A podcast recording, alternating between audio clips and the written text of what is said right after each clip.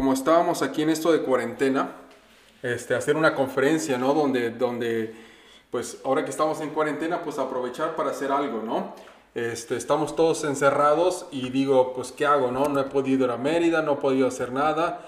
Entonces, ¿qué puedo hacer para que hagamos algo entre todos como la comunidad y aprendamos algo nuevo? Entonces, lo que se me ocurrió es que hagamos una conferencia acerca de las entrevistas de trabajo. A mí me encantan las entrevistas de trabajo, no sé por qué, pero pienso que es una, una manera de conocer nuevas personas, de, de, hacer algo nuevo. Y ahora que, que está pasando esto de, del coronavirus y el, o la gente fresa dice CONAP-19, entonces este, hacer algo porque la verdad es que la, la, recesión que viene en Estados Unidos y en México este, va, a estar, va a estar gruesa, ¿no? Va a estar muy, muy gruesa y entonces este, aprender cómo entrevistar y aprender cómo ser el mejor en las entrevistas es algo que va a ser sumamente importante. Entonces dije, ok, vamos a hacer una entrevista, vamos a hacer un, este, una, un evento, una conferencia en la cual podamos decir cómo podemos ayudar a, a la gente que está allá afuera a ser mejores entrevistadores. Eh, muchos de ellos son mis alumnos y ahorita ya tenemos que más 20 personas, bueno, ya son un poco más, ¿no? Entonces sus probabilidades de ganar la Alexa hoy son 1 en 20. También hemos regalado unos libros, entonces vamos a estar hablando un ratito. Espero que como nos tardemos como una hora, unas dos horas, vemos este, cuántas más personas hay. Ahorita tenemos 20, entonces vamos a ver hay más. Y bueno, este, para todos aquellos que están conectados, si no me conocen, me llamo Rafael Hernández, eh, mi apellido materno es Zurita. Y yo soy un consultor aquí en Estados Unidos. Eh, yo vivo en Minnesota y voy mucho a México, soy veracruzano. Y, este, y escribí un libro que se llama Soy un adulto y qué. Pueden ver aquí mi camisa. Este, Emanuel decía que es esa camisa, pero bueno, a todos aquellos que participen, quizá les mando una camisa y un libro. Vamos a regalar dos libros o tres libros, no sé, depende de cuántas personas se conecten. Y este, vamos a regalar algunas camisas también. Y al final vamos a regalar también este, una Alexa. Y bueno, ya tenemos 25 personas, mira, ya están llegando. ¿Por qué siempre llegan tarde? Una de las cosas que vamos a hablar de la entrevista es que siempre llegan tarde, ¿no? Este, bueno, manden a ver, digan quiénes están ahí, por ahí uno de los que van llegando, de ya hay 25 personas, a menos sean como mi, mamá que está logueada con la tele, con el Facebook, con la iPad, entonces ya para hacer más personas, no para hacer un montón. Entonces vamos a empezar, porque ya es tarde, son las 8.10, mi esposa dice, ¿quién va a estar conectado en México a las 8.10 de la noche, no? Bueno, creo que son las 7.10 de la noche allá. Este, pero bueno, yo, yo estaba pensando la vez pasada, hice este, uh, Lourdes acaba de llegar, este, hice una, una, una, reunión la vez pasada entre semana y no funcionó, entonces vimos a ver cómo, cómo funcionaba esta entrevista en, entre semana, ¿no? Y no limpié, eh, me estoy mudando de casa, entonces este, pues no hay nada aquí en la casa, este, ya me estoy mudando y, este, y, y Montserrat me estaba haciendo burla que, este, que, que limpié la casa, ¿no? Entonces, lo que quería hablar es de entrevistas. Una de las cosas más importantes para obtener un trabajo es entrevistas. Muchas, las, muchas veces cuando ustedes obtienen un trabajo, créanlo o no, la verdad es que las relaciones que tienen con otras personas es lo que más les va a dar la facilidad para obtener un trabajo. Esa relación con esas personas les va a abrir la puerta para tener ese trabajo y muchas veces, uh, mira, Andrés acaba de entrar, y muchas veces si no tienen esa relación con esas personas, lo que tienen que hacer va a ser lo siguiente, que es tener que ir durante el proceso de entrevistas, ¿no? Entonces lo que dije, ok, vamos a hacer un, un tipo de conferencia donde hablemos todo lo que tiene que ver con las entrevistas, desde antes de la entrevista, durante la entrevista y después de la entrevista, e incluso tomarlo un paso más allá en después de que me dieron el trabajo o no me dieron el trabajo y qué tengo que hacer. Ahora que está esto del coronavirus, va a haber mucha, mucha demanda de trabajo. Bueno, al revés, va a haber muy poca, uh, muy poca demanda de trabajo, pero lo que va a haber es mucha competencia.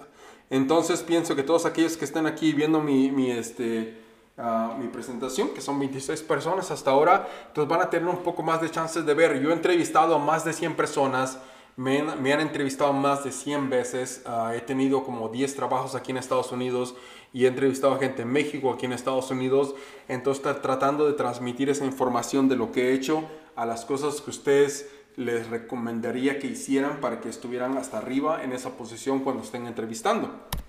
Entonces vamos a empezar. Lo primero es el currículum. Hay muchas estadísticas que dicen que la verdad es que son los 40 segundos, 40 segundos en lo que una persona que recibe su currículum tarda en determinar si ustedes se van a la basura o si se van a la fase de entrevistas. Entonces, ustedes tienen que asegurarse que el currículum que tienen pueda ponerse en esos 40, minutos, 40 segundos de verlo, decir, esta persona la vamos a, la vamos a pasar a las entrevistas o la vamos a pasar a la basura. Es la realidad. Entonces, los currículums siempre tenemos uno, pero la realidad es que ustedes tienen que poner ese currículum de acuerdo a la posición que estén entrevistando. ¿Por qué? Porque solo existen 40 segundos en el momento en que alguien ve esa, e, ese currículum y en el momento en que decide si los, si los llaman para entrevista o no. Y ahorita vamos a hablar qué tipo de personas y cuántas personas son las personas que entrevistan o que están involucradas en este proceso de reclutamiento. Pero es muy importante que siempre no mientan en su currículum. No pongan tonterías, no traten de poner más de lo que no saben. ¿Por qué? Porque no hay nada peor que una persona que viene a una entrevista y pone algo en un currículum y lo entrevista una persona que es experta en esa área del currículum y no sabe defenderse. De en ese momento, ¡pum!, hacia abajo. Pero al mismo tiempo, no minimicen las cosas que saben. Yo he hablado con muchas personas que ayudo y hago el, el, mentorship, de decir, hay muchas gentes que saben muchas cosas y no lo ponen en el currículum, no lo saben explicar en el currículum. Entonces están las dos, los, los dos lugares. No mientan, pero al mismo tiempo no minimicen todas esas cosas que saben. Quizás aprendiste JavaScript y aprendiste PHP, o quizás aprendiste cómo escribir mecanografía, cómo escribir caligrafía, pero no lo estás poniendo correctamente. Entonces tienes que hacer un balance entre no mentir, pero tampoco minimizar las cosas que sabes. Al mismo tiempo, tienes que ver a qué puesto, a qué puesto estás aplicando y cómo es que tu currículum está alineándose a eso. Porque mucha gente aplica y aplica nada más a lo tonto, ¿no? De decir, ¿sabes qué? Voy a aplicar y voy a mandar mis currículums y, y a ver si pega, ¿no? O sea, si realmente ustedes están buscando un trabajo, lo que tienen que hacer es ver que el currículum que tienen esté alineado a lo que estén, a lo que estén buscando. Si realmente el currículum no está alineado a lo que están buscando, o sea, 40 segundos, adiós. Ni siquiera, ni siquiera los van a tomar en consideración. ¿Ok? Ese, es lo primero. Antes de empezar a buscar, antes de hacer nada. Yo les platico que mi primera entrevista, eh, yo acababa de salir de la universidad y creo que me acababa de pelear con mi novia. Yo estaba durmiendo y eran como las 8 o 9 de la mañana que estaba levantando. Mi papá me llamó y me dice, hay, estas dos, hay estos dos trabajos a los cuales tienes que ir. Yo ni siquiera, ni siquiera sabía que eran esos trabajos. Ni siquiera. Tenía mi currículum impreso y todo y ni siquiera me preparé. Y fui a esas dos entrevistas. La primera entrevista, la verdad es que ni siquiera me acuerdo dónde fue. Ni siquiera me acuerdo dónde fue. Pero lo que sí me acuerdo es de la segunda entrevista que tuve. Mi segunda entrevista que tuve eh, fue con una empresa con la cual duré cinco años y fue la única empresa en la que he trabajado ahí en México. Y esta empresa, este, que yo hablo de ella en mi libro muchísimo, porque mi jefe fue una de las personas que, que, más aprecio, que me ha enseñado muchísimo, me tuvo esperando cinco horas para entrevistarme. Entonces yo no estaba preparado para la entrevista, pero, pero, pero supe esperar a la entrevista porque él me tuvo ahí esperando y cuando ya me entrevistó, pues yo estaba preparado para lo que era la posición y estaba preparado para contestar sus preguntas. Y cuando terminamos de preguntar, era lunes, me dijo, bueno, pues tienes que esperar hasta el viernes que termine de entrevistar. Y el viernes ya le estaba yo llamando, decirle, oye, ¿cuándo me voy a presentar el lunes? ¿A qué horas quiere que esté ahí, no? Y la verdad es que trabajé para esa empresa cinco años y este, fue uno de los este, pilares de lo que soy yo ahora aquí en Estados Unidos. Pero entonces es muy importante estar preparado para estas entrevistas, ¿no? Eh, muchos decimos, ¿sabes qué? Este, no aprendemos en casa ajena, pero eh, esta, esto que estoy haciendo ahorita, esta conferencia es para que ustedes traten de aprender y tomar conciencia de las cosas que hay allá afuera que ustedes pueden aprender para, para mejorar en sus entrevistas, ¿no? Hoy en día, cuando ustedes van a una entrevista, tienen que hacer una investigación de qui- a quién van a entrevistar, que, que- quién es la persona que los va a entrevistar. Uno, quién es la empresa.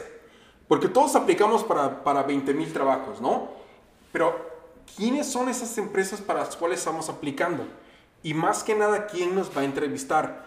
No tiene nada de malo, no es tabú preguntar quién nos va a entrevistar. Ustedes pueden llamar a la empresa, pueden mandar un correo y decir, oye, quiero saber quién me va a entrevistar.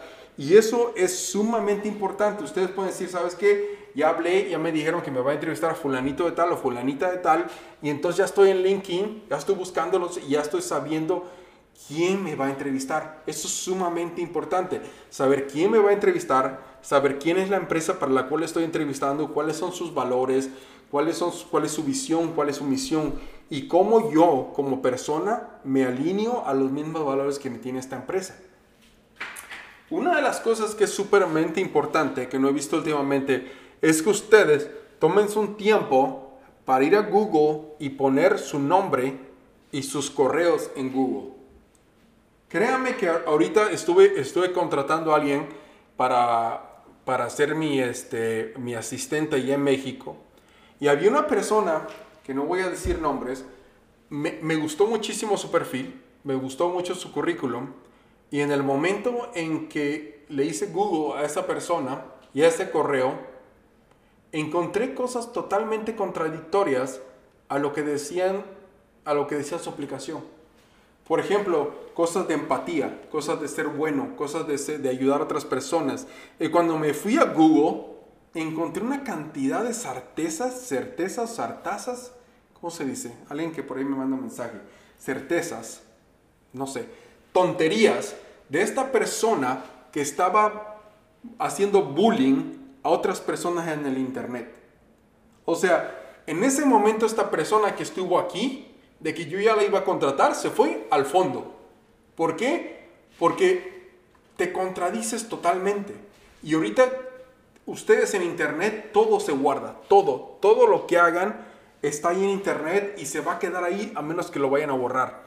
Pero esta persona que yo lo tenía aquí, en el momento que le di Google se fue hasta acá. ¿Ok?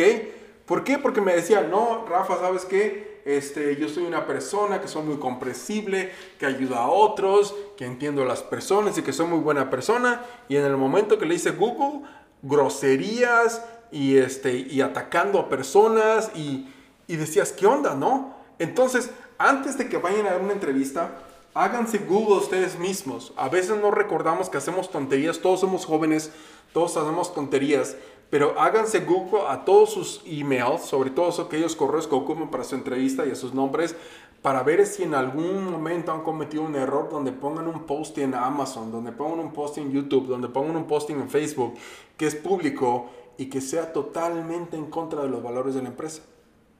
Porque créanme que en ese momento, no importa si tienen calificación de 100 en la empresa, si son ah, los mejores, en ese momento ya con grafología, puede ser de persona, la letra revela todo. Ya está más allá. Créanme que en ese momento que la mejor persona que yo tenía para contratar se fue del primer lugar hasta el final y una persona en la cual realmente ni siquiera quería yo tener nada que ver. Nada más con hacerle Google a esa persona. Entonces imagínense, entonces yo les recomiendo que ahorita, desde ahorita, empiecen a buscar y a ver qué es lo que está ahí, ¿no? Este LinkedIn es una herramienta que ahorita es lo que se está usando. Ahorita ya realmente el LinkedIn y el correo es, es lo que hay. Yo, por ejemplo, como entrevistador, yo ya ni siquiera me fijo en el correo. Yo voy a LinkedIn y veo esta persona, veo dónde está, veo qué ha hecho y de ahí me baso. Entonces, antes de aplicar, deberían de ir a LinkedIn y ver a dónde están, qué es lo que han puesto, quiénes son las conexiones, quizás, quizás agregar a la persona que los va a entrevistar, quizás ver que tienen bien su currículum, ver que no hay ninguna cosa así como que, ah, trabajé aquí y luego como que me salí, como que me corrieron, ver que todo esté muy bien. Si realmente tienen algún problema en el que se salieron o algo, estar preparados para decir por qué se salieron de esa empresa. ¿Ok? Y bueno, gracias a Ero por participar. Vamos a lo siguiente. Algo, algo que pasa muchísimo y que no tomamos en cuenta es saber quiénes nos van a entrevistar. Y siempre esto es súper importante. Cuando les dije que existen 40 segundos, es una realidad. Existen 40 segundos, existen 40 segundos cuando alguien ve su currículum y decide si se lo pasa al gerente que va a entrevistar o no. Eso es una realidad.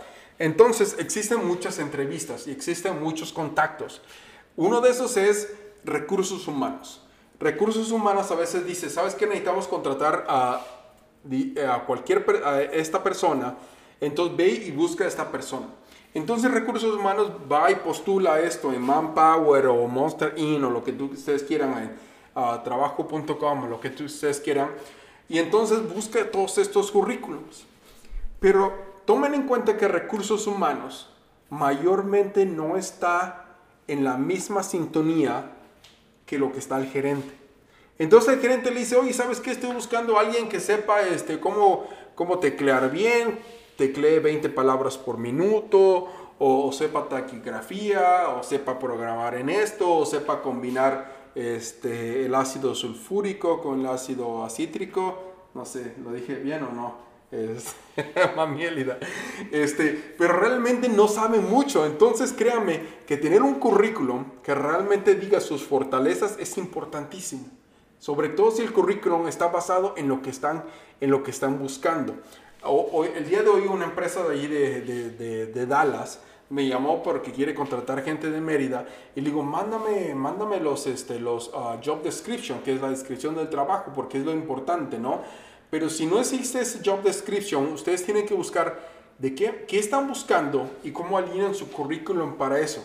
Porque ustedes pueden ser los mejores del mundo, pero si no alinean su currículum con lo que están buscando, no van a pasar el primer filtro, que es esta persona de recursos humanos que realmente quizás no tiene idea del ácido sulfúrico o de C ⁇ o PHP o lo que quieran, y esta persona nada más tiene una idea conceptual de lo que quiere y le va a pasar a ciertas personas al gerente. nadie sabe qué es taquigrafía, ¿cierto? Ya nadie sabe de eso. Ah, pero en realidad, tener el, CV de manera que, sea realmente correspondiente a lo que están pidiendo es sumamente importante. Porque estas personas nada más van a ver las cosas grandes para ver, para ver este, si realmente se las pasan al gerente o al contratador o no. Entonces por eso es que es tan importante. Mucha gente dice, es que ni siquiera me llamaron. Claro que no te llamaron porque no ajustaste tu currículum a lo que era el trabajo. Tienes un currículum y lo mandas a 10.000 empresas, pero no lo ajustas para cada empresa. Y tienes que ajustarlo, porque tienes 40 segundos del momento que están leyendo desde arriba hasta abajo para hacerles creer que tú eres el mejor candidato para esa posición. Y si no logras hacerlo en el currículum, ni siquiera te van a llamar. Y eso es una realidad. Después existen estas personas, y Laura acaba de entrar, Carlos López, muchas gracias. Este, existen personas que solamente son recruiters, los reclutadores, ¿no? Para todos aquellos de software, que creo que es donde está la mayor cantidad de reclutadores. Existen reclutadores externos que siempre están buscando gente y acarreando. Haz de cuenta que están votando por el PRI y entonces están acarreando gente. Y entonces no les importa. Entonces ustedes si están trabajando con un reclutador, está bien, yo lo he hecho. Pero tienen que tomar en cuenta que estas personas ganan dinero de acuerdo, a la, de acuerdo al salario de ustedes. Ellos se ganan un 10, un 5 al 20, 25, 30% de su salario anual de donde los vayan a poner. Entonces muchas gentes, estos reclutadores externos, no les importa realmente si les va bien o les va mal. A veces los mandan y dicen, vete por senior, cuando realmente son juniors. O vete y haz esto. Entonces, siempre que tienen un reclutador externo, pónganse las pilas, y concéntrense en la empresa a la cual van a entrevistar y no realmente en el, en el recursador externo. Otra de las personas que pueden entrevistar, es el, el, el, jefe, el gerente o la gerenta que los va a contratar. Entonces eso es mejor, porque entonces si ya se van a, si van a entrevistar con la persona que les va a dar el trabajo, entonces es más fácil, porque esa persona realmente sí sabe si van a entrevistar para un trabajo de un almacén donde tienen que cargar cosas o agarrar el, este, la máquina para levantar cosas, o si es el gerente de programación, o si es el gerente de mezclar líquidos químicos acá, entonces es más fácil, ¿no? Y algunas veces los van a entrevistar, sea la primera vez o la segunda vez, con sus compañeros de trabajo. Porque hoy en día, así como estamos trabajando en ambientes donde se requiere talento, lo que también se requiere es que ustedes sean capaces de relacionarse con la gente con la que trabajan. Es decir, en la industria del día de hoy, a veces se prefiere trabajar con una persona que no es tan buena en algo, pero que es agradable trabajar. Y es una realidad. Realmente yo como gerente, hay veces que hay gente que son buenísima, que tienen doctorado, que tienen lo que no quieran, pero que no pueden trabajar en equipo que si yo los pongo en mi equipo, ni siquiera van a hacer lo mismo que otras personas de que están en mi mismo equipo. Entonces, es tan importante ser bueno en lo que hacen como es tan importante ser muy bueno en relacionarse con otras personas. Entonces van a tener varias de estas entrevistas. Déjenles platico. Había un chico este, de México que, se contactó conmigo, eh, era amigo de unos amigos, y él estaba entrevistando para Facebook.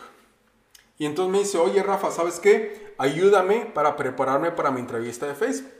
Y le dije, ok, este, te ayudo a prepararte para tu entrevista de Facebook. Y entonces le dije, pero ¿sabes qué? Vamos a hacerlo así todo súper, súper este, formal y legal, ¿no? Entonces tú me vas a llamar a tal hora, te voy a mandar un link a tu correo donde te tienes que loguear y todo va a ser en inglés y te voy a, te voy a, este, a entrevistar tal como si estuvieras en una entrevista, ¿no? Y entonces este, así pasó. Pero una de las cosas que le recomendé a él, él era muy, él es muy bueno técnicamente, muy bueno técnicamente. Entonces le dije, tu problema está en las debilidades suaves. Porque tú vas a entrevistar para Facebook en California, en San Francisco, pero muchas de las cosas que te van a hacer es tratar de investigar qué tan bueno eres en tus habilidades suaves, porque es muy bueno programando, ¿no? Y entonces hagan de cuenta que este, fue muy divertido porque, porque le hablé y entonces me platicó su historia. Entonces él fue a Facebook, a él le pagaron, le pagaron los viajes de, de, de México a California, se fue a California y entonces lo entrevistaron y tuvo varias entrevistas donde le entrevistaron cómo programar, le pusieron este, hacer en el pizarrón cómo hacer algoritmos y cosas así, para aquellos que no saben, este, son cosas de programaciones, matemáticas. Y entonces, este, después de que pasó todo eso, le dijeron, ok, espérate aquí, este, nuestro jefe va a venir y te va a entrevistar para ver este, otras cosas, ¿no?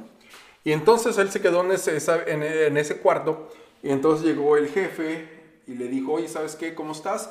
Fulanito tal, vente antes de la entrevista, vamos a tomarnos un café, este, caminemos por el campus de Facebook y, este, y antes de la entrevista.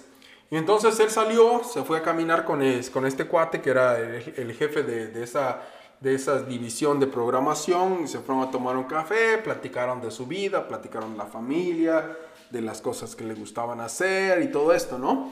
Y, este, y ya se tomaron el café, pidió un café y regresó. Y ya que regresó al cuarto donde tenían las entrevistas, este, este, esta persona, este señor, le dijo, ok, pues fue mucho gusto conocerte. Y este cuate le dice, oye, pero no que me ibas a entrevistar. Y él le dice, ya lo hice. Y es la verdad. Realmente hoy en día, muchas de las entrevistas, más que el conocimiento técnico que tengas, tus habilidades, lo que se llama el, el, el, eh, street, el street knowledge, el eh, eh, street smart, vale más que lo que es tus habilidades de conocimientos. Porque mucha gente está, está viendo cómo tú encajas en un equipo de trabajo más que de las habilidades que aprendiste en la escuela. Y esa es una realidad. Bueno, vamos a ver si tenemos preguntas, no tenemos preguntas, ya tenemos 33 personas. Hola a todos, bienvenidos. Espero que hayan, este, que estén aprendiendo. Estoy ocupando una plataforma nueva que tiene hasta soniditos y todo, ¿no? Pero bueno, vamos a seguir. Este, lo siguiente es evalúate. Cuando tú te estás presentando a una entrevista, yo espero que tú ya sepas cuál es el rango de salario que te voy a pagar. Nunca se presenten en una entrevista si no saben cuánto les van a pagar. Y por ahí me preguntan, oye Rafa, ¿cuándo es bueno preguntar cuánto me van a pagar? La verdad, yo no me presento a una entrevista si no sé cuánto me van a pagar. O sea, ni siquiera. O sea, yo desde antes, desde que me presento a una entrevista, este es mi rango de salario. Estoy esperando entre 10 a 100 pesos. Si no me puedes pagar entre 100 y 10 pesos, mejor ni hablemos. Entonces ustedes deben de saber cuánto les van a pagar desde antes de que se presenten. ¿Ok? No vayan a una entrevista sin saber cuánto les van a pagar ni cuánto quieren pagar, porque entonces es un problema. Porque ese es un problema grande. Aunque la gente no quiere saber que ustedes están interesados en el dinero, sabemos que todos tenemos una necesidad de cuánto dinero nos necesitamos para, para subsistir, ¿no? Entonces, eso es lo primero, ¿no? Y luego lo segundo es, si voy a una entrevista de trabajo, es por qué yo soy el candidato ideal, por qué soy la mejor persona para esta posición. Eso ustedes lo tienen, desde que van a entrevistar, es lo que tienen que ir a hacer. ¿Por qué yo soy el mejor para poder hacer esa entrevista? ¿Por qué soy el mejor para ocupar ese puesto de trabajo? ¿Ok? ¿Y por qué quiero este trabajo? Si voy a ser el intendente y voy a estar lavando baños en un lugar, ¿por qué soy la mejor persona para lavar baños? Y sé que estoy yendo un, extremo en el, en el ejemplo, pero ¿por qué? ¿Sabes qué? Yo soy buenísimo. Ahora con el coronavirus, yo soy buenísimo poniendo cloro, yo soy buenísimo poniendo acá y lavándome las manos. Yo soy el mejor. ¿Y por qué quiero? Porque quiero que todas las personas estén saludables y cualquier persona que entre a esta librería o entre a este estadio donde yo soy el limpiador, quiero que vean que todo está limpio. Yo soy la mejor persona. ¿Y por qué lo quiero? Porque me encanta que todo esté limpio. No, no entren a una entrevista de trabajo, no vayan a una entrevista de trabajo si ni siquiera saben por qué van a ser la persona ideal para ese trabajo. Y otra cosa, luego, luego pongo, cada vez que, que les va mal en una entrevista, anoten por qué les fue mal. Porque tienen que pensar qué pueden hacer mejor cuando vayan a esta entrevista, que es qué hice mal en mis entrevistas pasadas. Quizás no me dieron el trabajo la vez pasada y por qué la regué y por qué lo voy a hacer mejor ahora. ¿Cómo es que voy a hacer estas mejores eh, cosas mejores? Mejores. Y bienvenida Ángela, ya está aquí con nosotros.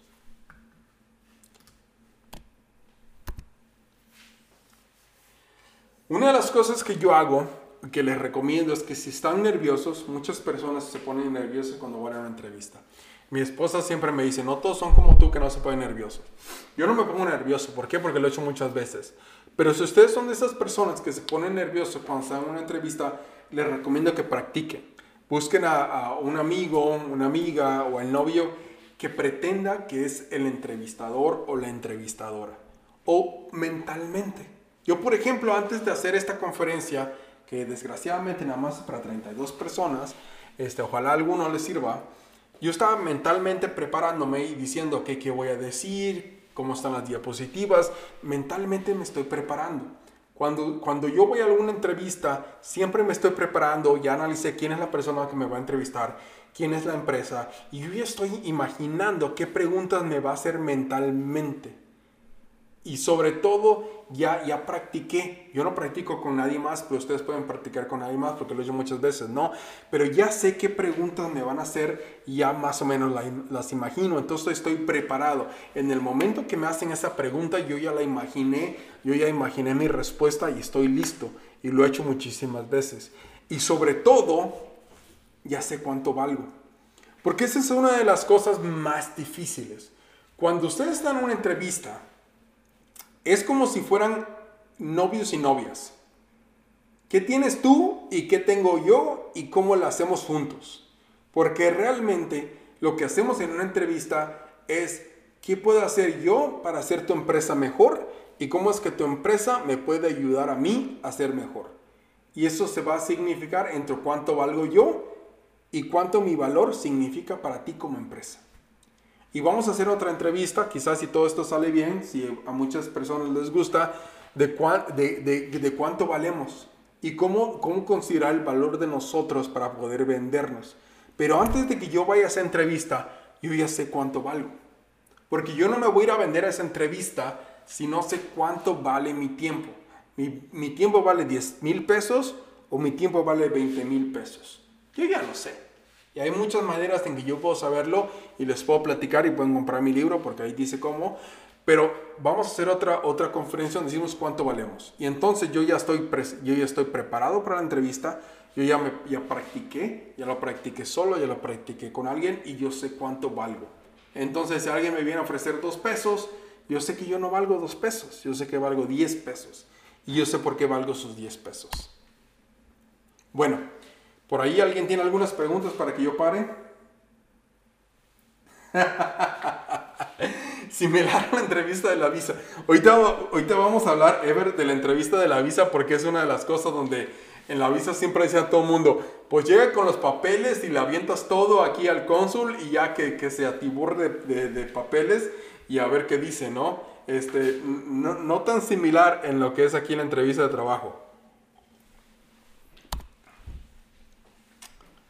Ok, cuando esté en la entrevista, hay varias cosas que hay que tomar en consideración. Vístanse bien. La vez pasada estaba en México, me hizo un maestro, oye Rafa, ¿sabes qué? Que los chicos ya no se quieren vestir, ya no se quieren poner este, su ropa, ya no se quieren poner zapatos. ¿Qué opinas? Ok, ahí les va. Algunas preguntas que hacen clave. En Estados Unidos hay mucha gente que, que entrevista y, realmente se pone playera, se pone sandalias, se pone este, este, a tenis. Y ok, si ustedes van a ser tan, tan audaces para presentarse una entrevista con tenis, con playera, así como yo, tienen que ser tan audaces para hablar mentalmente, inteligentemente del valor que ustedes tienen. Porque la realidad es que yo les recomiendo que vayan sin tenis, que voleen sus zapatos, que se vistan bien y que quizás vayan un día antes a ver cómo se visten en esa empresa para que se vistan igual o mejor que lo que están, porque nada se ve mejor que una persona que se viste bien, ¿ok? Porque cuando menos, cuando los vean, van, los van a ver bien vestidos. Una persona, cuando ustedes se presenten a una entrevista, se dice que, que, que el entrevistador en 20 segundos ya tomó una decisión si los va a entrevistar o no si los va a contratar o no. 20 segundos. Y si ustedes llegan y están todos mal vestidos, llegan en tenis o los zapatos mal boleados o llegan en playera y llegan sobre todo tarde, créanme que esos 20 segundos van a servir de nada porque en ese momento dicen, ¿sabe qué? Ya se acabó. ¿Ok? Ustedes tienen que saber si viven a una hora del lugar donde va a ser la entrevista, váyanse dos horas antes. No importa si se estén caminando arriba, afuera como tigres, afuera de la jaula, una hora, lleguen temprano. No hay nada más horrible que tener personas que llegan tarde a una entrevista. Es lo peor que pueden hacer. Su puntualidad habla muchísimo de ustedes. Y en el momento que lleguen a la entrevista, la primera impresión es el saludo, el ver a esa persona a los ojos, o a las dos personas y tener esa confiabilidad de que, ¿sabes qué? Estoy aquí para ayudarte con tu empresa. Apagar el celular, porque eso es otro. He tenido, he tenido gente que he entrevistado y les suena el celular en media entrevista. Apaguen su celular. O sea, no va a pasar nada porque apaguen su celular durante la entrevista. Y piensen antes de decir algo. Piensen algo. Y olvídense todas esas palabras de, oye, chale, vato, qué onda, loco, qué ondas, qué pex, no manches, no mames, cabrón. Nada. O sea, quizás estén entrevistando para un trabajo de UX UI donde todo eso valga la pena, pero créanme, tengo esas cosas pueden venir, pero no las saquen en primera instancia. Por ahí me están preguntando algo.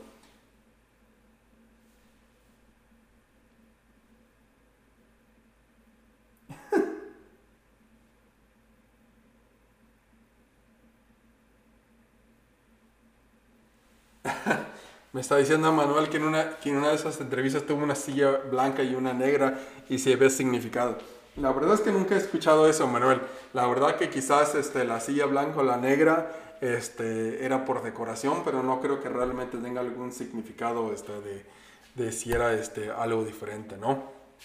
Pero bueno, vamos a seguir.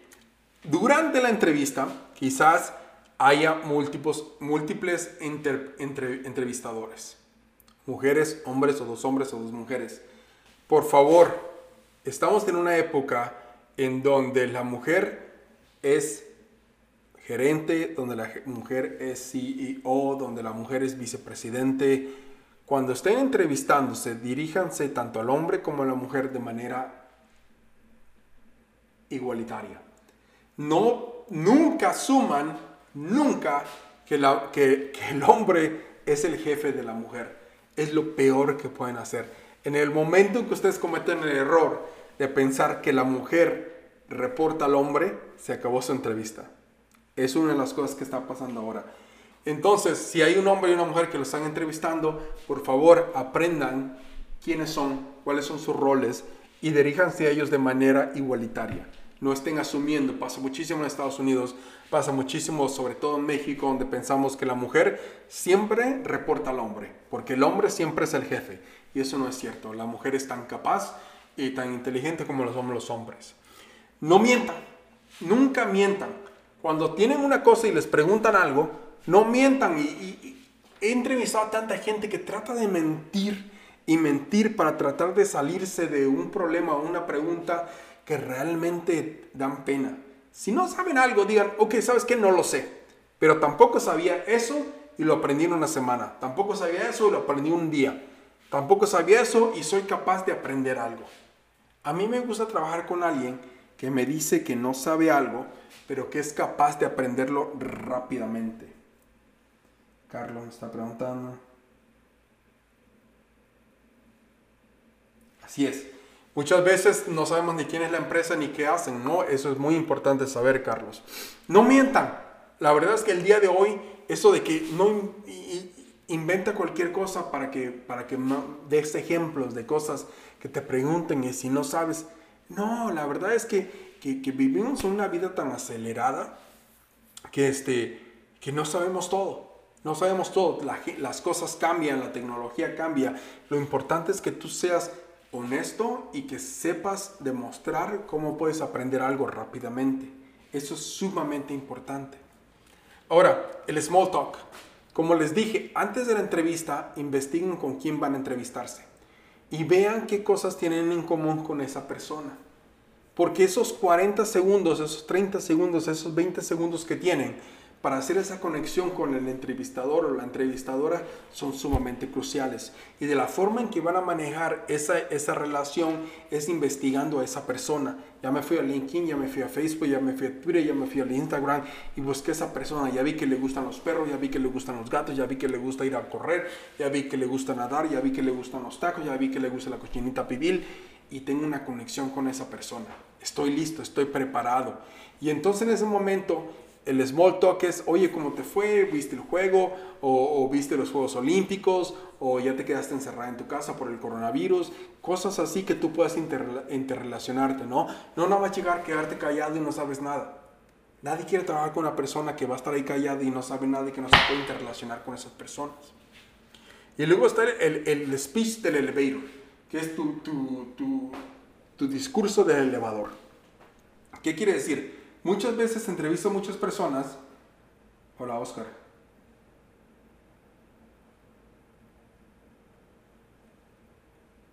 Claro, claro, nadie espera que sepan todo, nadie, nadie sabe todo.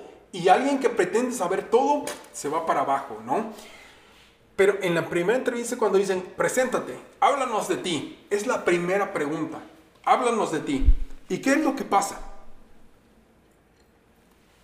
Y lo he visto. Hace, dos, hace la semana pasada estaba ayudando a un cliente a entrevistar y estábamos entrevistando a unas personas háblame de ti. Oye, no, pero háblame de ti 20 minutos. O sea, tenían casi la novela, el libro escrito de su vida. No, háblame de ti es, soy Rafael Hernández, soy consultor de Estados Unidos, he hecho Salesforce, tengo 16 certificaciones, 8 años de experiencia de Salesforce, ¿en qué te puedo ayudar para tu empresa? se acabó. Eso es todo. ¿Qué van a hacer ustedes? ¿Cuál es su elevator speech de quiénes son ustedes para ayudarlos en la empresa? No empiecen a hacer una 20 minutos de, ah, ¿sabes qué? Que sí, una vez ayudé a esta señora a pasar la calle, luego levanté dos cajas y las cajas estaban pesadas y entonces me felicitaron porque las cajas estaban así, así. Entonces, este, no.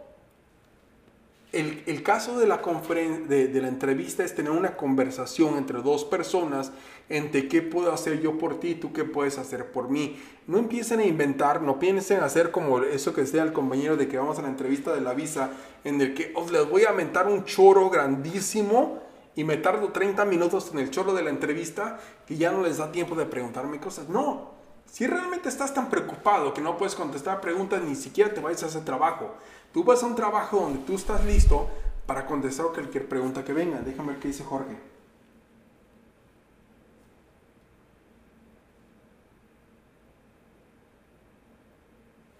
Ok.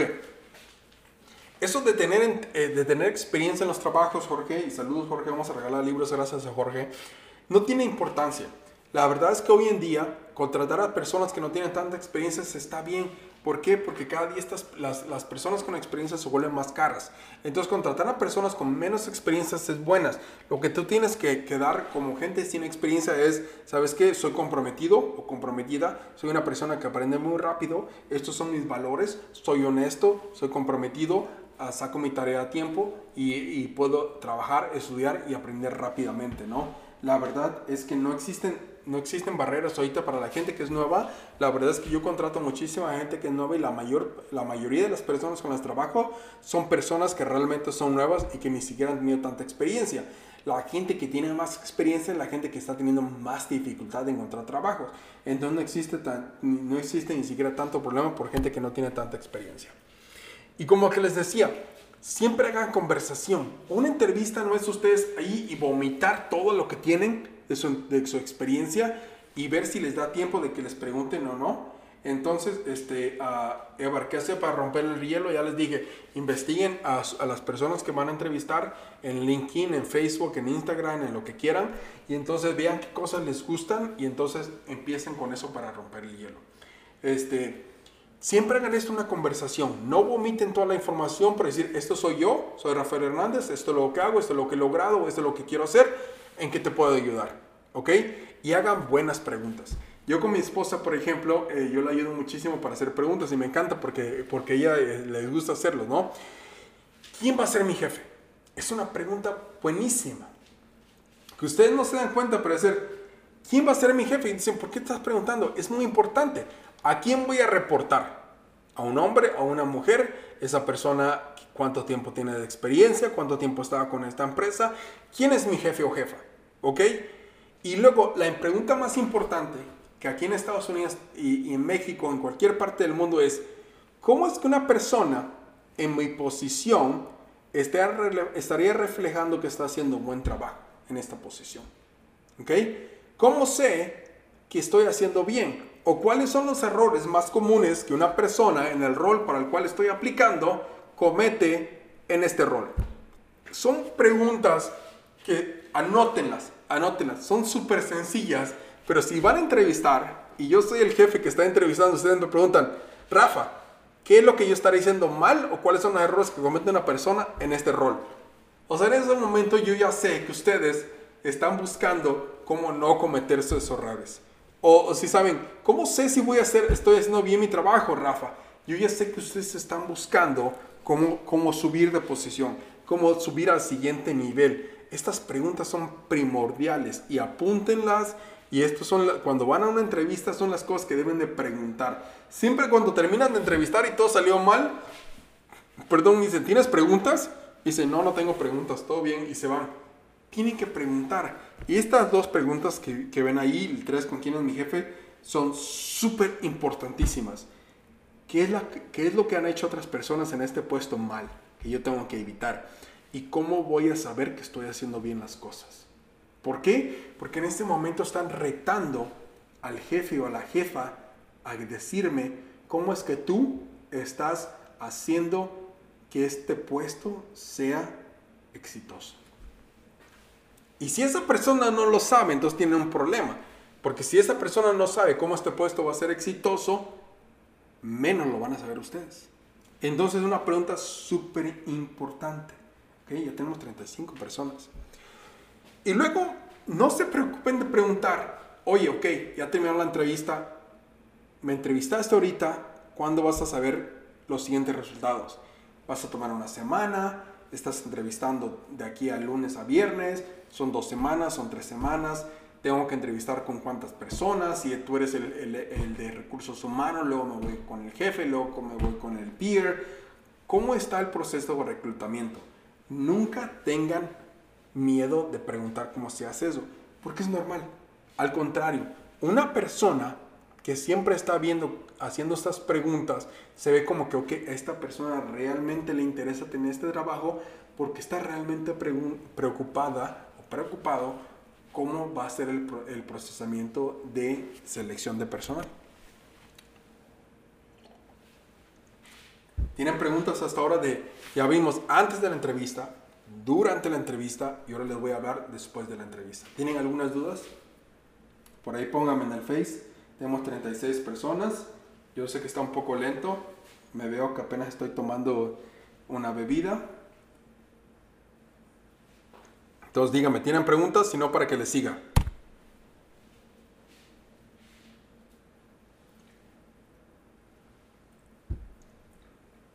Nada. Bueno, la parte 4.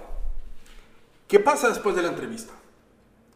Después de la entrevista, todo muy claro, gracias Caridad. Después de la entrevista, es importante. Uno va a la entrevista y ya deja de sudar y dice, ok, ya la hice o ya la regué o lo que quiera. La verdad es que es importante. Después de la entrevista es, hay que mandar un correo y decirle, oye, ¿sabes qué? Fulanito de tal, fulanita de tal, gracias por entrevistarme, me dio mucho gusto conocerte. Y sabes qué? Que yo cuando, cuando yo dije, cuando yo dije esto, realmente quise decir esto. Esto, cuando todos estamos, entre, cuando estamos entrevistando, todos estamos nerviosos. Eso no, no, no, no es nada de malo de admitir que en una entrevista vamos a cometer errores. Porque estamos en ese momento de que quizás depende de mi familia, depende de esta entrevista. El que mi familia coma o no depende de, esta entrevista. De que yo pueda tener para comer mañana depende de esta entrevista.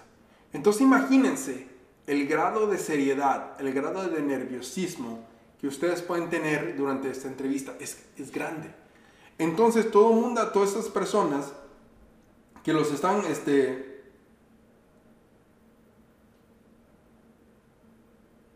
ok, ahorita vamos a hablar de eso, este, Jorge, muy buena pregunta.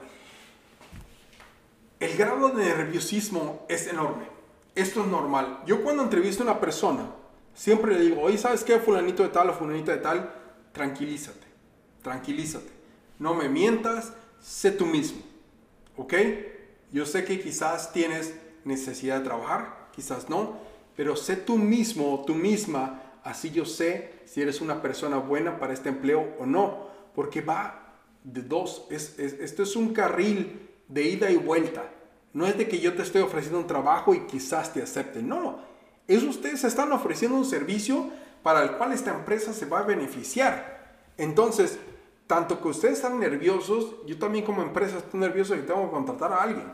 Entonces, es, es, este, es totalmente válido decir, ¿sabes qué? Estuve nervioso durante la entrevista y dije algo que no era lo que yo quería decir.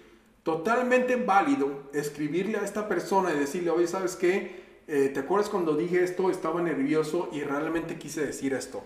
Totalmente de acuerdo, totalmente bien. Ustedes busquen el, correo de esta persona, digan, ¿sabes qué?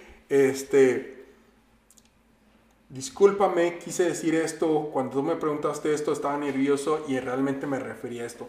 No tiene nada de malo. Yo como entrevistador que he entrevistado a cientos de personas me han mandado, me han mandado cartas, me han mandado este, correos, me han mandado este, tarjetas donde dicen gracias por entrevistarme y una persona me mandó una tarjeta de Starbucks de 25 dólares una vez. Y realmente la contraté, pero no por las 25 dólares de Starbucks, pero era un muy buen entrevistador. Este, pero todo eso se va acumulando. Porque como está la competencia ahorita y como está la competencia que va a venir con la depresión económica que se viene, Estas personas que logran posicionarse hasta arriba son las que realmente van a ser consideradas. Entonces, algo que ustedes sepan, siempre manden un correo o llamen para agradecerse. ¿Ok? Y luego lo segundo es, apunten que hicieron mal. A mí a veces me dicen, ahorita Jorge está preguntando, decir, no me llamaron, ¿cómo sé si lo hice mal o lo hice bien? ¿Ok? Esto es un tema sumamente sensible, porque en México es diferente, pero en Estados Unidos es sumamente eh, sensible, porque si tú me llamas y me dices, oye, ¿sabes qué? ¿Qué hice mal o qué hice bien? Es muy difícil legalmente para mí decirte si qué hiciste bien o qué hice mal por algunas situaciones legales. Pero en México ustedes pueden llamarle a la persona, mandarle un correo y decirle, oye, ¿sabes qué, Rafa? Tú me entrevistaste, no me dieron el trabajo, ¿sabes qué? Está bien, no importa pero dime qué pude haber hecho mejor para obtener el trabajo. O dime dónde fallé. O dime qué habilidades me hacen falta para tener ese trabajo. La verdad es que yo aquí en Estados Unidos, la verdad es que no me ha importado. Y, hay personas que no les doy el trabajo y me llaman y dicen, Rafa, no me dice el trabajo. Y le sí, sí, pero te faltó esto, te faltó el otro, te faltó el otro. Y, y, y, me, y, los llamo y les digo, que vamos a, vamos a hacer una junta de una hora y te voy a ayudar para decirte qué fue lo que te faltó en la entrevista para llegar al lugar donde tenías que llegar. Totalmente válido. O sea, si ustedes me llaman, si yo los estoy contratando y me dicen, oye Rafa, ¿sabes que no me contrataste? ¿Qué fue lo que estuvo mal y qué tengo que hacer mejor para que me contraten la próxima vez? De en ese momento, yo digo, oye, Emanuel me llamó y quiere saber qué hizo mal. En ese momento yo sé que ustedes están interesados en ser mejores. Y la próxima vez que yo tenga una oportunidad, yo voy a poner a Manuel ahí y decir, oye Manuel, estoy contratando. Y yo sé que yo ya te dije que necesitabas para ser mejor, ya lo hiciste. Y entonces Manuel va a decir, ¿sabes que lo hice o no lo hice? Entonces no tiene nada de malo. Siempre llamen y dicen, oye, ¿por qué no me contrataste? Si esta persona que yo iba a contratar me hubiera llamado y me dicho, Rafa, ¿por qué no me contrataste? Yo le había dicho, ¿sabes qué? Porque si te buscas tu nombre en Google, tienes un montón de groserías que le estás diciendo a la gente cuando en tu, en tu presentación y en tu aplicación dices que eres la mejor persona del mundo? Yo lo hubiera dicho y no me preguntó. Entonces, ¿cómo es que esa persona va a saber eso? No lo va a saber. Pero tampoco es fácil para un entrevistador que tiene 200 currículums ir a decirles a cada persona cómo ser mejor. Pero si tú de esos 200 le mandas un mensaje le dices, oye, dame el feedback, dame la retroalimentación, ayúdame, seguro lo van a hacer. Porque la gente no es necesariamente mala. ¿Tiene sentido?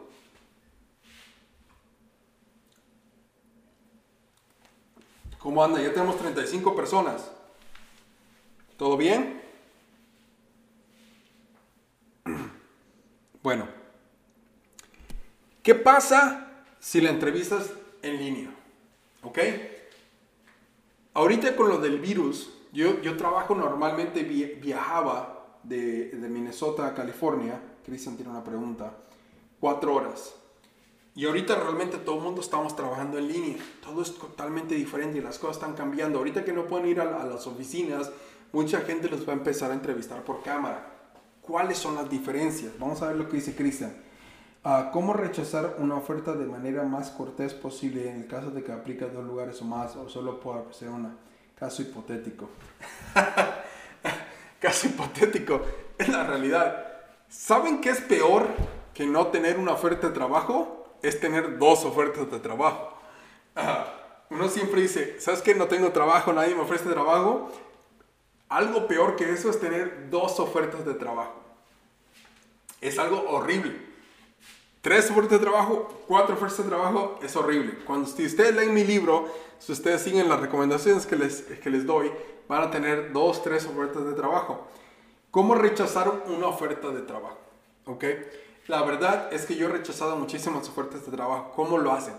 Cristian, hay que generar una relación personal con estas empresas. ¿Ok? Tú vas y le dices, ¿sabes qué? Este, hablas con esas empresas y dices, ¿sabes qué? Tengo dos, dos, dos propuestas.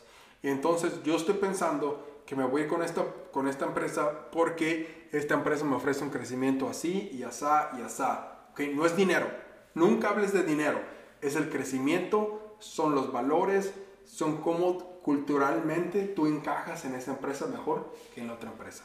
Listo. no cierras puertas, sigues siendo amigos de todos. ¿Tiene sentido?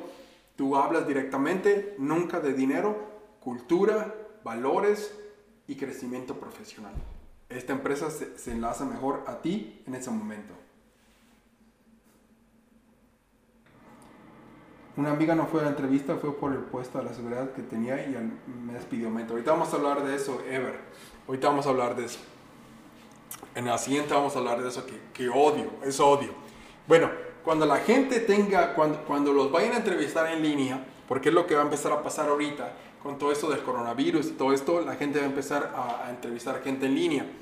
Prendan su cámara, siempre prendan su cámara, las entrevistas tienen que estar en la cámara y vístanse bien. He entrevistado a gente que, que, está en playera, no tan linda como la mía, así, pero que está en playera y no se viste. Ok, cuando menos vístanse de la cintura para arriba, señores. Si les enseño, traigo este, unas chanclas aquí arriba, pero nadie me ve de mis chanclas, ¿no? Porque estoy vestido de la cintura para arriba. Pero cuando menos estoy presentable, en incluso en la cámara. Nadie sabe que traigo puesto para abajo, pero estoy pero estoy vestido, estoy vestido de la cintura para arriba. Tienen que vestirse incluso si la presentación es en línea, ¿ok? Vamos a ver qué dice aquí Jorge.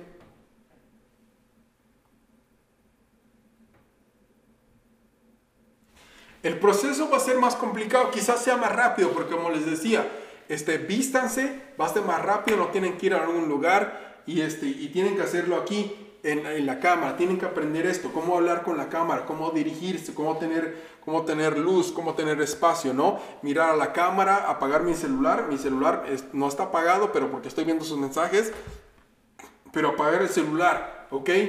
Y tratar de que no haya nadie, ustedes no, no estén escuchando ningún, nada ruido de aquí, estoy con ustedes, y mi entrevista es con ustedes y estoy viendo la cámara y es como si ustedes estuvieran aquí conmigo.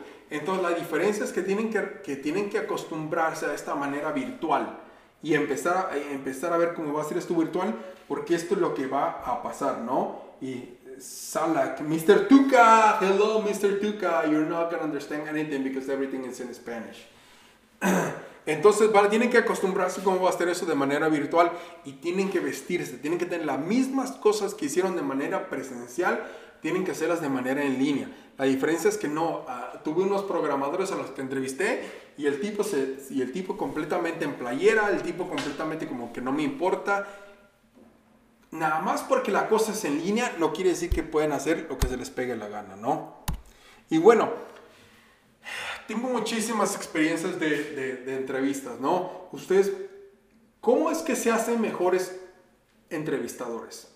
¿Cómo creen ustedes que van a ser mejores entrevistadores? Van a ser mejores entrevistadores intentando, fallando, haciéndolo muchas veces. O sea, no hay otra manera. Yo les puedo decir aquí muchas veces cómo hacerlo, cómo ser mejores, pero la realidad es que entre mejor, muchas más veces lo hagan, van a tener más experiencia. Y muchas veces consiste en quiénes son en ese momento. Eh, déjenles platico de una, de, una, de una de las veces cuando yo, uh, cuando yo me divorcié. Este, uh, Uriel se acaba de, acaba de entrar. Cuando yo me divorcié, uh, yo, yo tomé un trabajo este, de una empresa donde trabajaba desde mi casa y trabajé dos años y medio desde, desde un sótano donde estaba viviendo. Y entonces, este, a los dos años y medio, pues ya, ya, ya dije, ok, ya me cansé. Este, una chica uh, brasileña me invitó a una conferencia para una entrevista. Dijo, ok, dije, si tú sales conmigo, yo voy a la entrevista. Me dijo, ok, dale pues. Y fue esa entrevista. La verdad es que a mí no me importaba la entrevista. Yo nada más fui a la entrevista porque esta chica brasileña estaba muy guapa y iba a salir conmigo si iba a la entrevista.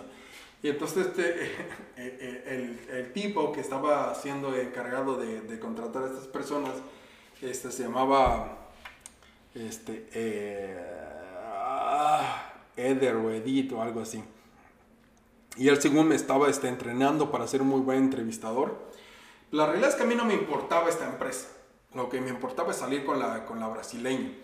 Pero aún así, yo ya sabía, yo me he entrenado a mí mismo, entonces agarré y fui a su website de esta empresa con la que iba a entrevistar, investigué quién era esta empresa, busqué su website y busqué lo que hacían y todo eso. Y vi que tenían inglés y español. Y entonces imprimí la página en español de esta empresa y era horrible. tenía tantas cosas y tantos errores en español que empecé a corregirlos todos. Y yo no soy la mejor persona con el mejor acento ni con la mejor ortografía. Y, tenía tantos errores que agarré, lo imprimí, lo corregí todo eso. Y luego este cuate, pues ya según me, preparó y todo, y fui a la entrevista. La ropa ni me venía porque tenía dos años y medio trabajando desde el sótano. Y, cuando menos encontré una camisa, un saco que me viniera, porque me vestí bien, como les he dicho, hay que vestirse bien. Y me presenté y había tres entrevistadores. Era eh, Helen, que es una amiga mía, David, que era un amigo mío, y este chico, uh, se me olvida su nombre, que era el que según me estaba preparando. Y entonces llegué y me paré y bienvenido, que no sé qué, que la cosa. Y lo primero que hice es darles, aquí está. Este es su sitio web traducido en español con todos los errores que tiene. Aquí están todas las correcciones y ya pueden pagarle a alguien para que se las corrija porque es una vergüenza para la comunidad latina que tengan un website con tantos errores en español. y eso fue en los primeros 10, 20 segundos de la entrevista. Ni siquiera se habían presentado, ni siquiera me había dicho quién era. Aquí está. Y entonces este, se sacaron de onda y me dicen, ok, bueno, muchas gracias este, vamos a presentarnos y todo, ¿no? Y ya se presentaron y todo y me dijeron, ¿por qué quieres este trabajo? Es lo que les dije, ¿por qué quieres este trabajo? ¿Por qué quieres este trabajo? Yo les dije, yo no quiero este trabajo. Y me dijeron, entonces, ¿por qué vienes a la entrevista? Y obviamente no les iba a decir que iba a la entrevista porque quería salir con esta chica brasileña. Pero en realidad una de las cosas por las que quería ir a esa entrevista es porque era para una, un administrador de sistemas en los cuales decían que el administrador de sistemas tenía que hablar español yo les dije, yo quiero saber, ¿por qué rayos una empresa en Estados Unidos quiere un administrador de sistemas, de software, que hable español? O sea, los sistemas están en inglés. ¿Por qué alguien va a querer un administrador de sistemas que hable español? Y me dijeron, bueno, es que quizás un cliente puede hablar y quizás es mexicano o latino y queremos que conteste en español. Y dije, o sea, ¿estás contratando a un administrador de sistemas o a un customer service? Y me dijeron, bueno, quizás tienen razón.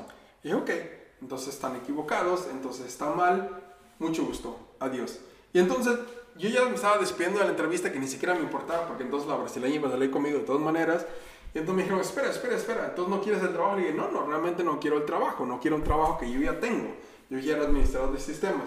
Y entonces me dijeron, ¿qué trabajo podemos ofrecerte? Le dije, no sé, piénsenlo, vean qué trabajo me pueden ofrecer, que sea, no sé, esa cosa que están ofreciendo y quizás pueda ver si lo considero.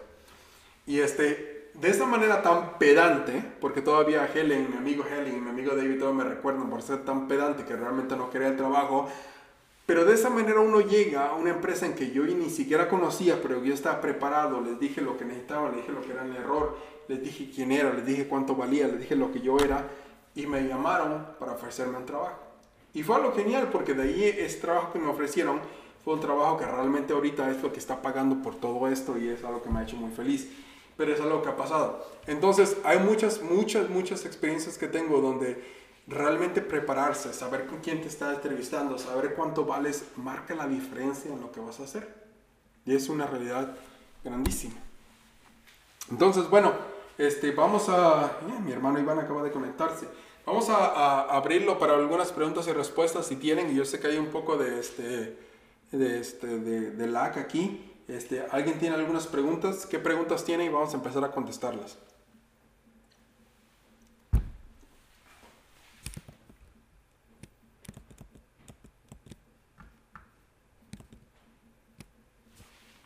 ¿Alguien por ahí tiene preguntas? Y sé que hay unos segundos de diferencia, pero bueno, si tiene preguntas, estamos aquí ahorita para contestarlas. ¿Alguien tiene preguntas?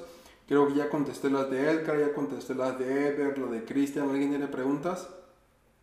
Y gracias a todos por participar, ya tenemos 35 personas. ¿Alguien tiene preguntas?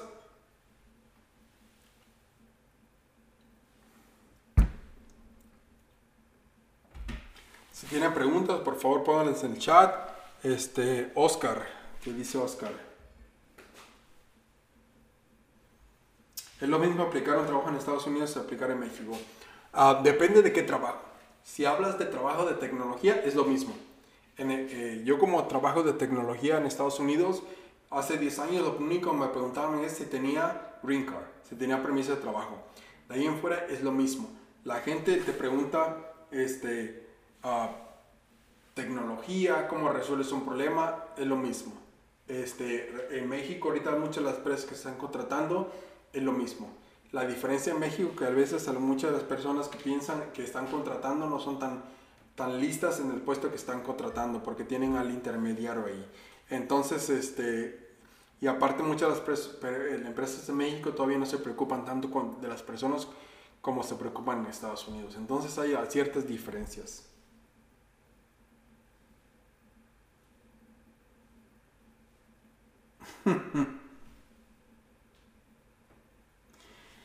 Definitivamente, este, Jorge, en el, en el futuro va a haber más, este, uh, más, más, este, más trabajo este, en, línea y desde casa que de lo que hay en persona. Y yo mismo me estoy haciendo preguntas por aquí. ¿Cómo mi entrevista está en grupo? Si, si, si la entrevista está en grupo, asegúrense de que si tengo dos personas aquí, hablar a una, hablar a la otra y, y, mirar siempre a las dos personas. No nada más se concentren a una persona. Luego también la postura es bien importante. Mucha gente llega y se sienta y, ah, ¿sabes qué? Yo soy aquí el Juan Camaney y me siento aquí. Su postura y cómo se, cómo se, cómo se posicionan en la entrevista es sumamente importante. Y cómo ven a esas personas, ¿no? Si están así agachados y la cabeza hacia abajo, no es algo bueno. Siempre tienen que estar viendo a las dos personas, ver que el tiempo eh, estén viendo a las dos personas o tres personas que están entrevistando. La vez pasada, la última, una de las entrevistas que tuve, entrevistaron siete personas. Siete personas, la, toda la compañía me entrevistó siete personas. Fue genial. Entonces tenía que estar viendo mi cara a estas siete personas y respondiendo siete, siete personas.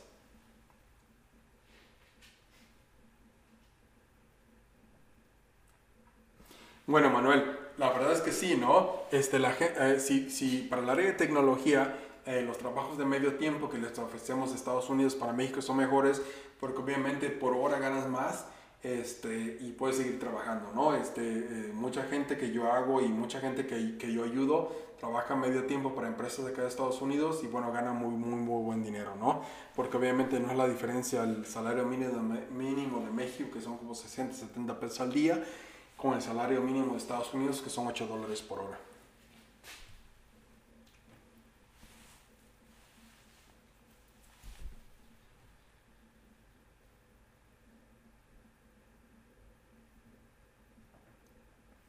¿Qué actividades extracurriculares son más valoradas? Pienso que, pienso que no es tanto de que digas, ¿sabes qué? ¿Qué, qué, habilidades extracurriculares tengo, este, Gibran? Pero ¿qué, ¿qué, actividades extra puedo aprender tan rápidamente? ¿Qué cosas son de las que necesito que, sabes que ya puedo yo brincar y aprenderlas rápidamente? Yo en mi empresa, por ejemplo, tengo gente que acaba de salir de la universidad y está en mi equipo y, este, y, y, dicen, ¿sabes qué? Necesito esto y van y lo aprenden, ¿no? No me importa si tienen esta cierto, esto es cuánto y qué tan rápido puedes aprender algo. No tanto que ya aprendiste, pero qué tanto puedes aprender. Quizás exista una oportunidad como por ejemplo ahorita Monse, que es, mi, que, que es una persona que me ayuda este, a mí, este, sabe, él aquí hizo la presentación, lo agradezco mucho, se llevó un 10, gracias Monse por hacer esto, este, que sabe hacer esto, ¿no? Y, y, bueno, sobresale, pero realmente eso es una suerte, ¿no? Realmente lo importante es que tú puedas aprender rápidamente algo, cualquier cosa que te pidan. El lenguaje corporal. E, es lo que decía este, Andrea Maldonado, gracias por tu pregunta y este, no me has mandado esas fotos que prometiste que ibas a tomar con mis camisas tengo que ser un modelo yo. Este, el lenguaje corporal es muy importante, ¿no? Mi esposa siempre me dice que cuando yo estoy haciendo, estoy haciendo algo, siempre ando así como que sentándome en mi silla y como que me quiero el Juan Camaney, algo es muy importante, ¿no? En el momento que ustedes entran a la entrevista, en el momento que entren a esa oficina, cómo ustedes se sientan, cómo se dirigen a esa persona, les indica si los van a contratar o no siempre tienen que ser humildes, siempre tienen que respetar a las personas que están en esa entrevista y siempre tienen que sentarse de una manera correcta. si no hacen eso, el lenguaje corporal es sumamente importante. ¿Cuál es la pregunta más difícil que me han hecho en una entrevista? Creo que me han hecho muchas preguntas muy difíciles, ¿no? Este, hace el año pasado estaba, estuve, saliendo de, de, ser dueña de mi propia empresa este, y, y estaba entrevistando para trabajar en una empresa. Y un dueño de una empresa que acababa, era el director de esta empresa, y él le vendió su empresa a la empresa para la que trabajaba, me preguntó, oye Rafa, tengo 20 millones de dólares. Si tú tuvieras 20 millones de dólares en el banco, los cuales no necesitas, porque ya tu vida ya está asegurada, y quisieras hacer algo con esos 20 millones de dólares, ¿qué harías? Fue una pregunta muy rara, ¿no? Porque nadie, nadie te hace preguntas así tan, tan, tan raras, ¿no? Entonces, este, yo le dije, ¿sabes qué? Si yo tuviera 20 millones de dólares, que no, que, no, que no me importaría gastar, no haría nada diferente, lo que haría es lo mismo, ¿no? Ayudar a gente, como lo que hacemos en ayudar en México, este, ayudar a escuelas, ayudar a chicos, que ya hago, lo único que haría es uh, subir eso, ¿no? Entonces una de las, preguntas más difíciles es eso, porque no sabía esta persona, porque tenía 20 millones de dólares. Entonces ahorita todavía me escribe, todavía nos hablamos de que, de que quiere hacer más cosas porque él es una persona rica que vendió su empresa y no sabe qué hacer con dinero. Pero a veces te hacen preguntas así tan raras que no sabes ni qué onda, ¿no? Es una de las personas más de las preguntas raras que me han hecho.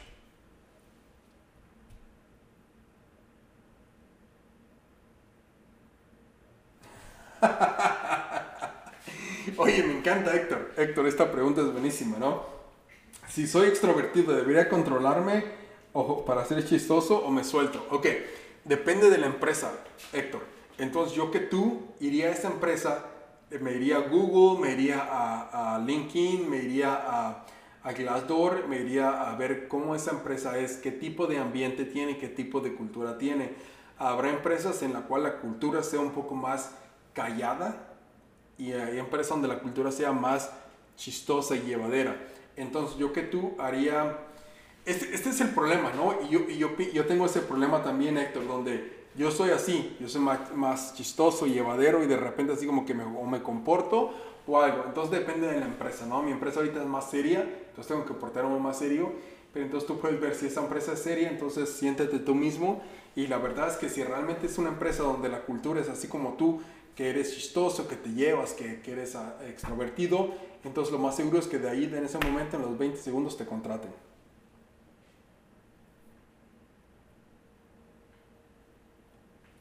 Debería de cambiar el trato si ya conozco al entrevistador, a uh, La verdad es que eso es un poco de conflicto de intereses. Yo nunca me he entrevistado con una persona que ya me conoce. Bueno, creo que ya lo he hecho. Y creo que es así como que raro. A mí me han entrevistado personas que me conocen, pero me, han entrevistado en conjunto con otras personas. O sea, si nada más eres tú y esa persona que ya conoces, realmente es una tontería, ¿no? Si, o sea, es así, sabes que me vas al trabajo, no, y qué más quieres saber. Entonces, si estás entrevistado con una persona que ya conoces, debes ser tú mismo y preguntarle, oye, ¿por qué me estás entrevistando si ya me conoces? ¿Qué más quieres saber de mí? Porque es muy raro. Nunca a mí me ha entrevistado una persona que ya me conoce, a menos que sea una formalidad y realmente ni hacemos nada porque ya me conocen. Entonces, así como que un conflicto de intereses.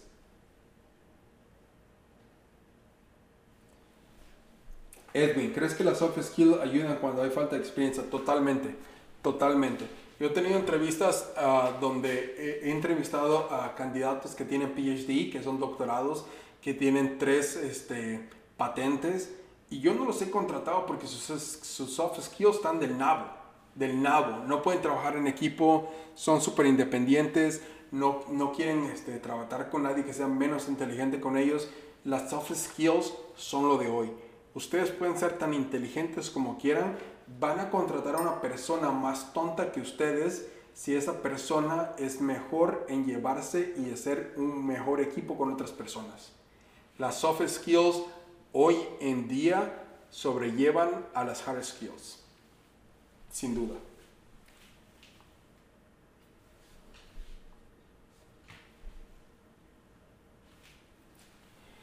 Ah, ¿Qué piensas de las personas que estudian una carrera y luego su experiencia laboral es completamente diferente a la carrera que hicieron y se gradúan, eligieron mal su carrera? Ok, eso no importa. Mi jefe, del cual yo hablo en mi libro, Jorge, que no sé si lo tienes o no, este, él estudió para sistemas, pero se salió porque él era dueño de empresa y hizo lo que hizo. Uh, Freddy, una de, las personas que yo, eh, yo he hecho mentorship y todo, él estudió física y lo convertí en ingeniero en sistemas para programar y es buenísimo ahora. Chicos, México y sus carreras y la forma en que hacemos esto está en agua. Por eso es que escribí mi libro para ayudar a la gente que apenas va a entrar a la carrera a escoger una buena carrera. Siempre escogemos una carrera donde quizás no sabemos. O sea, México es y Latinoamérica es uno de, uno de los lugares donde la estúpida razón, donde de a los 18, 17 años tenemos que escoger si somos ingenieros químicos, matemáticos, físicos o no sé qué, y ni siquiera sabemos. Y nos damos cuenta a los 20 años. Entonces no hay albur, no hay nada de malo en que sabes que me equivoqué. ¿Cómo reaccionas y cómo pivoteas ante el problema de haber escogido algo mal? Es la cosa que lo que tienes que hacer. Conozco mucha gente que ha pivoteado y le va mejor. Mucha gente que sigue, ok, ya escogí esto mal, lo voy a terminar, termino mi carrera, pero luego me dedico a algo más. Totalmente válido. No, no juzgo, no está mal. No tenemos en México una fundación, no tenemos una estructura donde nos ayuden a escoger una carrera buena. Por eso es que escribí este libro, por eso es que hago tanto hincapié, por eso es que regalo Alexas en estas conferencias, porque esto es uno de nuestros mayores problemas.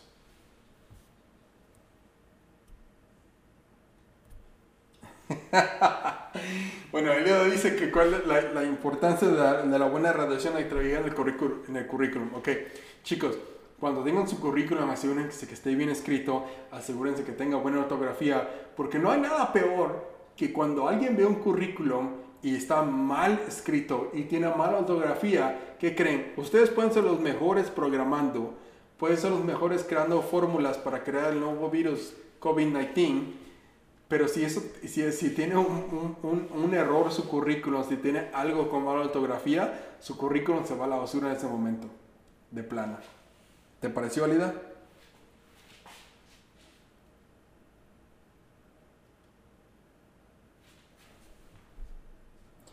Ok, Alberto, si la entrevista que voy a tener puede ser en inglés o en español, pero por experiencia de otros compañeros, ellos me han dicho que se favorece a aquellos que la realizan en inglés porque yo no me siento tan seguro en hacer en inglés. ¿Consideras que sea mejor para el inglés o mejor buscar nada de eso?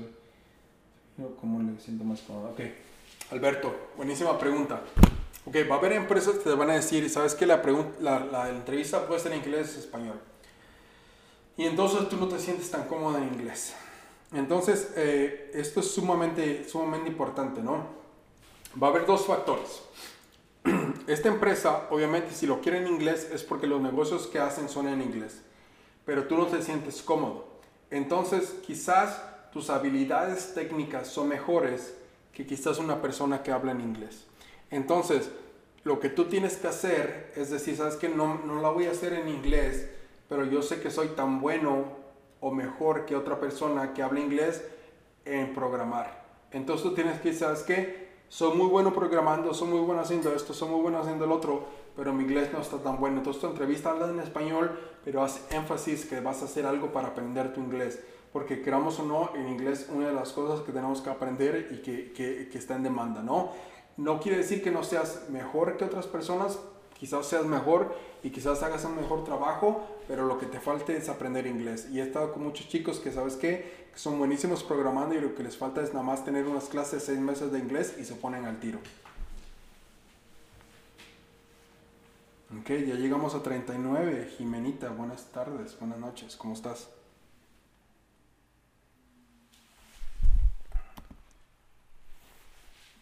Bueno, creo que ya pasamos por todas las preguntas. ¿Se me pasó alguien más?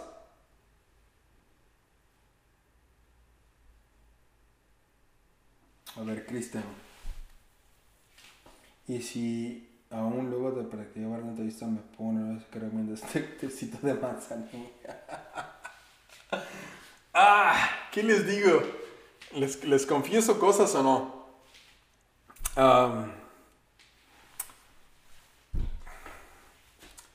tecito de manzanilla.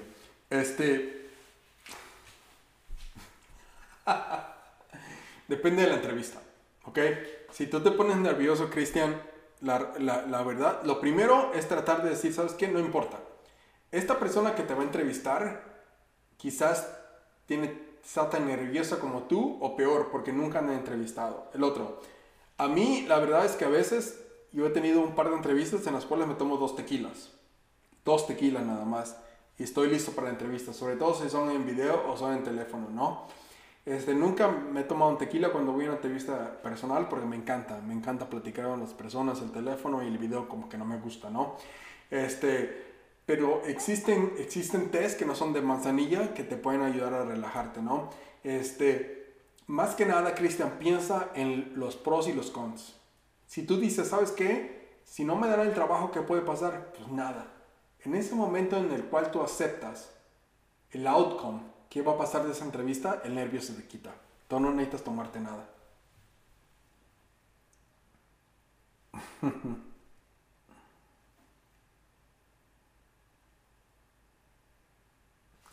Uh, Maidalí Villanueva. Hola Maidalí, ¿cómo estás? Una vez mi hermana la entrevistaron por teléfono en un banco y tenía algún que, dependiendo de su respuesta, detectaba por medio de su voz si estaba emitiendo o no. Hubo dos preguntas que le salieron que estaba mintiendo y estaba diciendo, ellos insistían que estaba mintiendo. Ah, la verdad es que, que, que empresas que, que, tratan de decir si estás mintiendo o no basada en este tipo de reacción, son empresas que ellos saben que adiós. Yo no quiero estar con empresas que van a estar con tonterías, ¿no, Maidalí? Si una empresa piensa que estoy mintiendo por algo y, tiene una fórmula matemática, adiós, ni siquiera me voy a preocupar por eso, ni siquiera quiero trabajar para esa empresa, porque lo peor que puede pasar es que trabajas para esa empresa y ni siquiera te gusta porque son realmente patéticos. Uh, Jorge, orientación vocacional debe de ser una materia obligatoria en la preparatoria, evitar la mención de todas las personas que dicen que que dedican a los de que estudiaron. Hay técnicas de pedir las instalaciones que ya terminaron su aprobación y por eso me dijeron que hay recursos sobre este asunto. Uh, sí, la orientación vocacional es algo que es bien difícil, ¿no? Porque, y, realmente Jorge, voy a regalar partes de mi libro, porque es cierto, vamos a la, vamos a la secundaria, vamos al bachillerato y nadie nos dice, ¿sabes qué? Tú eres bueno en esto, tú eres bueno en esto, o mejor estudia esto, mejor estudia el otro. Por eso, es, por eso escribí mi libro. Entonces, en mi libro te, menciono cosas. Si se van a Google, que no tienen que comprar mi libro para hacer eso, pero cómprenlo si pueden. Es decir, ¿sabes qué? Vayan a Google a hacer examen de vocación, ah, de orientación vocacional, y ahí pueden ver qué cosas son las cosas que ustedes son mejores a hacer. Realmente nunca busquen algo que les va a hacer dinero, nunca busquen algo que les va a hacer fama. Busquen algo que los hace feliz y busquen algo que realmente les sirve y ustedes son buenos a hacer eso que es un examen, a veces tarda 30 minutos, pero es muy importante hacer cuando están buscando que, a qué dedicarse.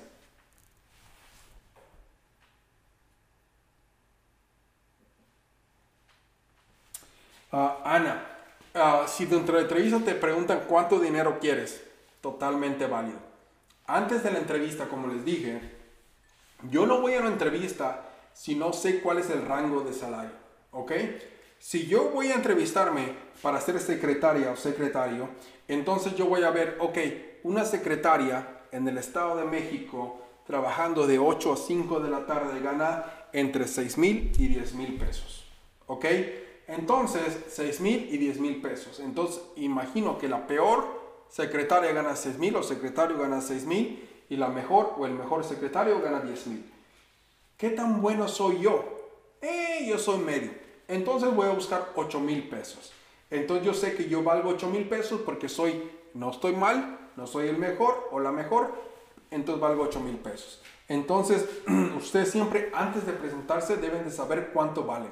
En el momento que les manden la pregunta cuáles son tus prestaciones laborales, ustedes deben de estar ahí. Ustedes si ven a las convocatorias que yo he hecho para, para trabajos que ofrecemos, siempre pregunto cuánto dinero quieren ganar y por qué creen que piensan ganar ese dinero cuánto vale. Y voy a hacer otra conferencia que ya tenemos ahorita. ¿Cuántas personas tenemos? 38. Si les gustó esta conferencia, díganme y voy a hacer otra conferencia el próximo viernes donde les voy a enseñar cómo saber cuánto vale. Y es lo que tienen que aprender. Antes de la entrevista, cuánto dinero valgo y cuánto dinero tengo que saber para pedir. Espero te sirva, Arma. Dime si te sirvió o no.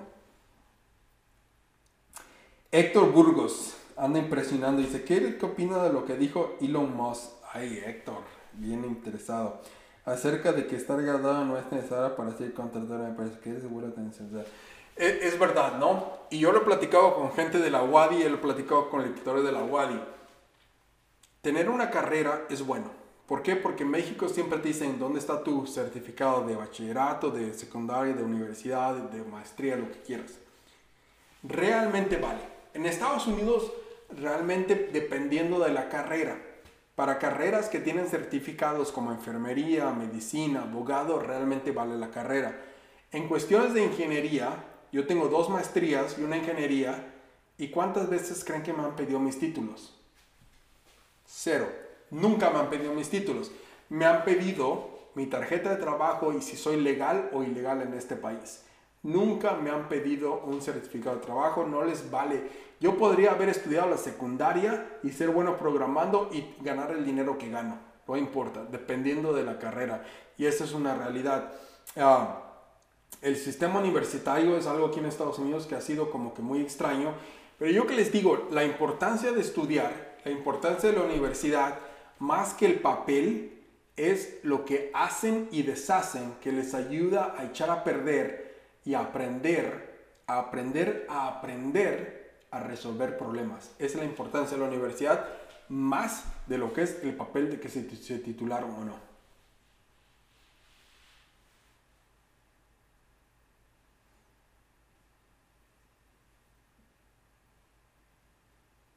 Alberto anda disponible después de las 8, Alberto. Bueno, vamos a ver si lo hacemos después de las 8, ok. Perfecto. Bueno, pues tenemos 38 personas. ¿Alguna otra pregunta que les gusta? Me, me, me, da gusto que les haya gustado. Este, entonces quizás podamos hacer otra conferencia después de las 8 de la noche en Mérida. la próxima semana ya van a estar en el horario de verano, que van a ser las 8 horas del mismo. Este, ¿Alguna otra pregunta que tengan por ahí? Y bueno, estamos grabando toda esta conferencia, la pueden volver a ver, pueden volver a ver las cosas que tenemos y la voy a grabar. También tengo, un podcast que pueden buscar en iTunes, en cualquiera que tengan. Busquen Soy un adulto y ahora qué. Y bueno, este, compren mi libro, por favor. Está disponible en todas las librerías Dante y ahora que llevan a domicilio, ahora que está el virus.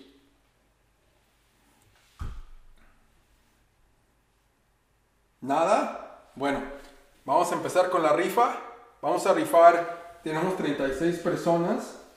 Entonces vamos a rifar dos libros y luego vamos a rifar la Alexa. Me preocupa que se lo gane Laura. Que está aquí en Estados Unidos. Ok. Bueno, este, para todos aquellos que me están escuchando aquí en mi podcast, vamos a parar. Porque entonces ahorita, muy bien, buenas noches, todo espero que lo pasen por gracias por su aportación. Jorge, vamos a rifar la, la, Alexa, no te vayas, Jorge. Gracias a todos los que están escuchando el podcast. Este, voy a parar el podcast ahora.